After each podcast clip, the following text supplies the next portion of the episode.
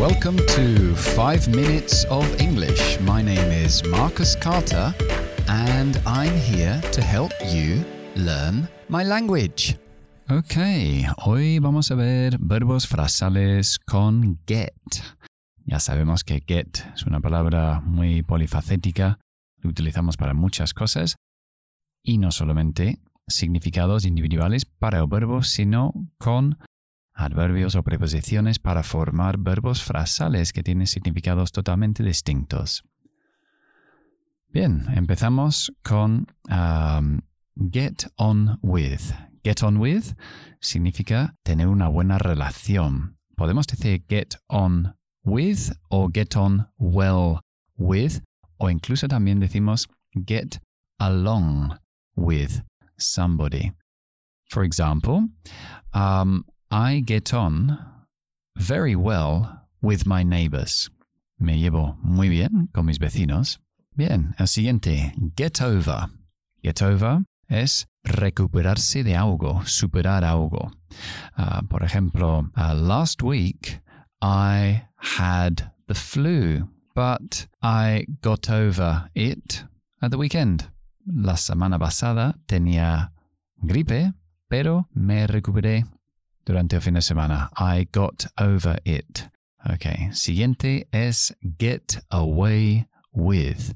To get away with es como uh, salir impune, que no te castigan, que te sales con la tuya.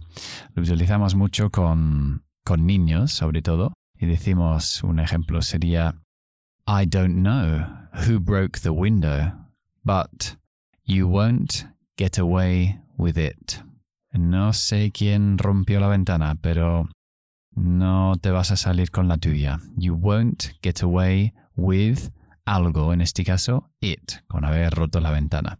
Siguiente, get rid of. Recordad que todo esto lo voy a apuntar en las notas del programa para que podáis ver cómo se escriben todos estos verbos frasales. Get rid of. Get rid of significa uh, liberarse de algo o incluso de alguien. Uh, for example, it's very difficult to get rid of a salesman when they call you. Es muy difícil quitarse de encima, liberarse de un vendedor cuando te llaman. Get rid of somebody or something. Ok, siguiente es uh, muy fácil. Get on o get off. Lo utilizamos para subirse a transportes públicos. Um, I got on the bus at 11 o'clock and I got off at half past 11. Me subí a las 11 y me bajé a las once y media. Si es un taxi o un coche, en lugar de decir get on, decimos get in, get in y get out. es como más entrar y salir, más que subir, que es get on y get off, que nos sirve para autobuses, trenes, aviones y tranvía y trams también. Siguiente es get up to. Get up to. Get up to es como decir hacer. Es una forma muy for, informal de decir hacer. Um, for example, um, oh, I went to the park yesterday. Oh, really? What did you get up to? ¿Qué hiciste? What did you get up to? Oh, well, I played football and then I relaxed under a tree. Okay, what did you get up to? ¿Qué hiciste? Get up to. Ok.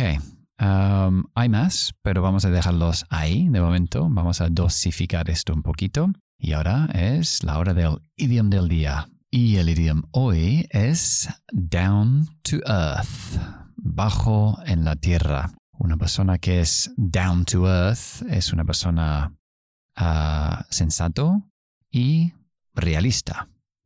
For example, um, why don't you ask Peter's opinion. He's very down to earth. ¿Por qué no le pides opinión a Peter? Él es muy sensato, muy realista.